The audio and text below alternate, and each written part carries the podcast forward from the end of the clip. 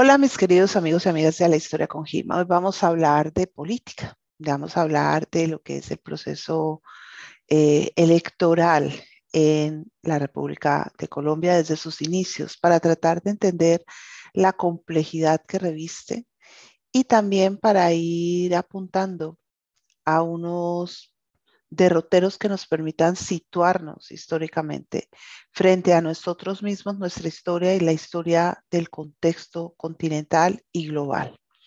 Tengamos en cuenta que nosotros aquí en Colombia estuvimos 30 años en la enseñanza de la historia a nivel básico. Eso nos desconecta mucho del pasado. Y se dice que quien no conoce su pasado tiende a repetirlo. Esta es una afirmación que da lugar a muchas interpretaciones y a muchas dualidades. Empecemos por decir que determinar el curso de la formación del Estado es uno de los elementos más complicados en historia. No es algo que se haga con un simple acto de constitucionalismo. Es mucho, mucho, mucho más enrevesado y supone, ante todo, poder ajustar las cargas de los intereses, de las propuestas, de las tendencias, de las expectativas. También implica decir quién entra en el juego y quién no. Nosotros como nación hemos tenido simple y llanamente nueve constituciones. Piensen ustedes que Estados Unidos ha tenido una que ha reformado en una o dos oportunidades, pero que no ha cambiado de plano. No, nosotros hemos tenido nueve. Cada constitución significa darle forma a la cosa estatal, cambiar los panoramas de derecho y de deber y los marcos político-administrativos. Entonces tuvimos constitución en 1821, 1830, 1832, 1843, 1853, 1858, 1863, 1800. 86 y finalmente 1991. De estas constituciones, unas fueron conservadoras, otras fueron liberales. Más adelante lo profundizaremos en otro ítem. La de 1991 se planteó como un proceso de gran conciliación nacional que pudiera dar la vía a la salida del conflicto histórico que se venía adelantando en el campo. Esta constitución incluyó por primera vez una fuerza revolucionaria que fue el M-19. Quedaron por fuera otras como eh, la FARC, el ELN, el EPL. Y se sabía que esas ausencias iban a tener consecuencias a la hora de mirar al futuro, porque en el momento en que se hicieran procesos de paz, estos grupos armados iban igualmente a esperar que se cambiara la constitución. La gran pregunta para ustedes es, ¿se puede cambiar el Estado colombiano en sus formas procedimentales sin tener que cambiar toda la estructura? Porque cada constitución supone tumbar la casa y volverla a levantar. Eh, se mantienen algunos pilares, algunos espacios, pero supone una remodelación total. Y eso implica unas graves afectaciones porque eh, pues el curso de la historia no se puede frenar. Como si fuera poco, para este problema identitario tenemos también el hecho de haber cambiado de nombre en cinco oportunidades. Nos llamamos la Gran Colombia en ese glorioso periodo de 1819-1831 en el que estuvimos unidos a Ecuador y a Venezuela.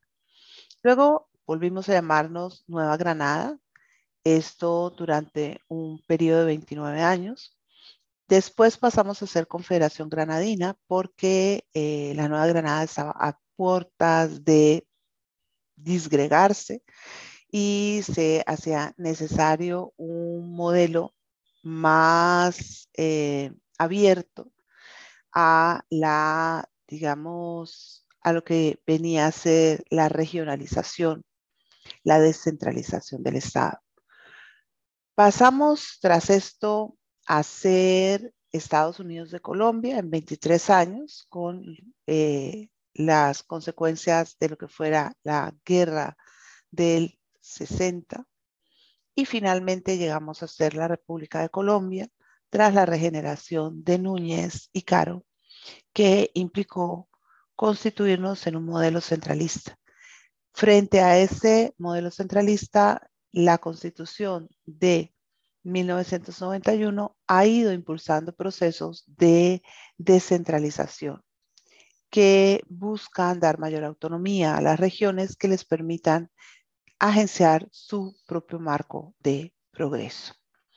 Bien, durante la vigencia de las constituciones de 1832 y 1843, eh, que cubrieron las elecciones de 1833 a 1853, el presidente de la República fue escogido por un colegio electoral.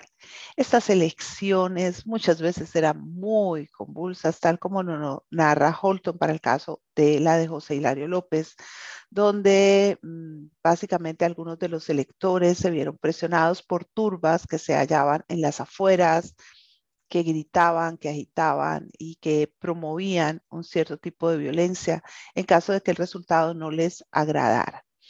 La división eh, liberal conservadora ya era en ese momento algo bastante sensible y ambos partidos estaban a su vez subdivididos en alas más radicales y más moderadas.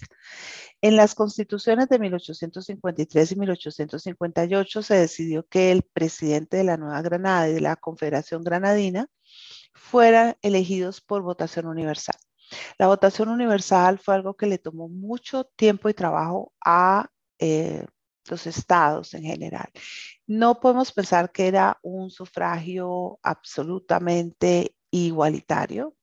Seguían existiendo ciertos parámetros para poder determinar un votante como eh, apto, entre ellos el que fueran varones mayores de edad y tuvieran un cierto grado de educación y un cierto eh, grado de propiedad.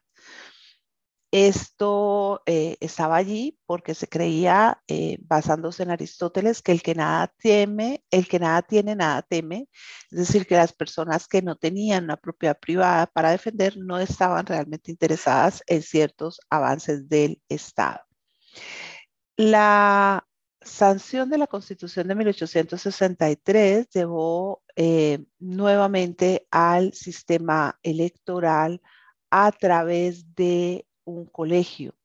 Así que cada uno de los estados que hacían parte de la federación tenía derecho a un voto, siendo nueve los votos que se consideraban válidos en total. El país estaba muy dividido entre formas de liberalismo y conservadurismo bastante eh, severas. No se abría espacio a otros eh, caminos políticos. Ya con la Constitución de 1886 se volvió a el sistema de elección del presidente de la República por un colegio electoral, pero este colegio electoral ya no era de carácter estatal, sino que era por la representación de los partidos. En 1910, la Asamblea Constituyente reformó la Constitución y escogió presidente, consagró que desde 1914 las elecciones fueran nuevamente por votación universal. Una votación de carácter universal revestía graves problemas en relación a cómo llegaban los votos a las distintas regiones y a cómo se escrutaban durante todo este periodo del siglo XIX fue muy común la práctica del llamado sapismo, que determinaba que quien escruta elige, el que cuenta los votos elige al presidente. Y pues hay que decir que no había ningún tipo de veeduría, de testigos, de nada. Y que la pugna electoral era algo bastante eh, grave que podía desembocar en enfrentamientos entre los sectores. No era raro que a los liberales se los encerraran en la, iglesia o en la escuela o a los conservadores para evitar que pudieran llegar a las urnas. A partir de la Constitución de 1991 se restituyó la elección de vicepresidente que mm, vendría unida a la de presidente. Pero antes de esto, es decir que durante la constitución de 1886 ya se llegó al, suma, al sufragio generalizado. Quiere decir que eh, todos los varones mayores de edad podían votar hasta 1954, cuando bajo el gobierno de Rojas Pinilla se otorgó ese derecho a las mujeres como parte de la lucha sufragista y también de ciertas eh, consideraciones hechas por parte del gobierno que veían la necesidad de dar este paso para llegar a una verdadera modernización política del Estado y del país. en 1991 ya volvemos a tener esta figura vicepresidencial que todavía no sabemos muy bien dónde ubicar eh, porque nuestros presidentes han logrado ejercer el poder mucho tiempo y porque los últimos presidentes que han tenido vicepresidentes no han delegado en los vicepresidentes el gobierno del país, cosa que sí se hizo, por ejemplo, en el periodo inmediatamente anterior, donde más de una oportunidad hubo ministros delegatarios de la presidencia que recibieron pensiones y tratos eh, de expresidente porque gobernaron el país durante algunos días o algunos meses. Bien, eh, en cuanto al transcurso de la historia electoral, en cuanto a el tiempo que hemos eh, tenido para desarrollar un sistema democrático relativamente eh, en paz y continuo, nosotros tenemos que decir que nuestra historia política es muy fracturada. Esos cambios de nombre, esos cambios de constitución no se vinieron por procesos netamente políticos eh, y pacíficos. Muchos de ellos fueron la sucesión de una guerra o de un conflicto armado de menor intensidad que implicó que las fuerzas políticas vigentes y vivas en la nación no estaban completamente de acuerdo con lo que se venía haciendo. Es un proceso que tenemos que trabajar, es una mirada que tenemos que hacer en otro momento.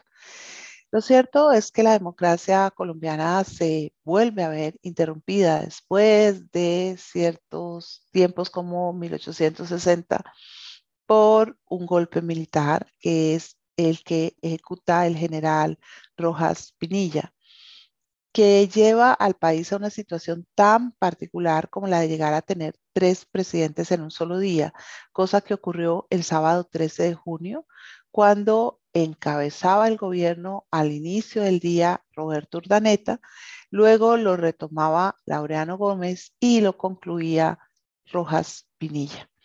Esto en medio de un enfrentamiento muy fuerte entre eh, Rojas y Gómez cuando el país estaba, digámoslo así, en medio de un proceso de violencia totalmente severo, donde lo que primaban eran los famosos pájaros como eh, las águilas negras, entre otros. Tras 10 días de paro que se llevaron a cabo a nivel nacional en mayo de 1957 por el, eh, digamos, disgusto y la insatisfacción de los trabajadores eh, con las políticas tomadas por el gobierno de Rojas, este dimitió y traspasó el poder a una junta militar de gobierno que fue el órgano que se encargó de mediar el retorno a las prácticas democráticas tal como se habían venido dando antes de la dictadura de Rojas. Esta junta militar rigió a Colombia entre el 10 de mayo de 1957 y el 7 de agosto de 1958. Estuvo encabezada por Gabriel París Gordillo, Diogracias Fonseca Espinosa, Rubén Piedra y Tarango, Rafael Navas Pardo, y Luis Ernesto Ordóñez Castillo. La Junta, ya desde un primer instante, empezó a trabajar en la creación de la Comisión Paritaria de Reajuste Institucional con el fin de reformar la constitución y restablecer el orden del país. La idea era mediar entre los jefes de los partidos políticos liberal y conservador, que eran los partidos mayoritarios, y los que tenían mayor eh, también eh, participación en todos los hechos que se estaban dando a lo largo y ancho de Colombia, para que se instalara eh, una mesa de negociación que pudiera determinar acuerdos y proposiciones políticas que llevaran de nuevo el país a la paz. Esta comisión se instaló entonces en el Capitolio Nacional el 11 de junio de 1957 y estuvo conformada por Alfonso López Pumarejo, Eduardo Santos, Darío Chandía, Alberto Lleras Camargo, Mariano Espina Pérez, Laureano Gómez y Roberto Urdaneta. Finalmente llegaron a un acuerdo que será el acuerdo de Benindorm, que se suscribió el 24 de julio de 1900 no, ¿cómo así? Si estoy en el 57. Ah, volverlo a hacer.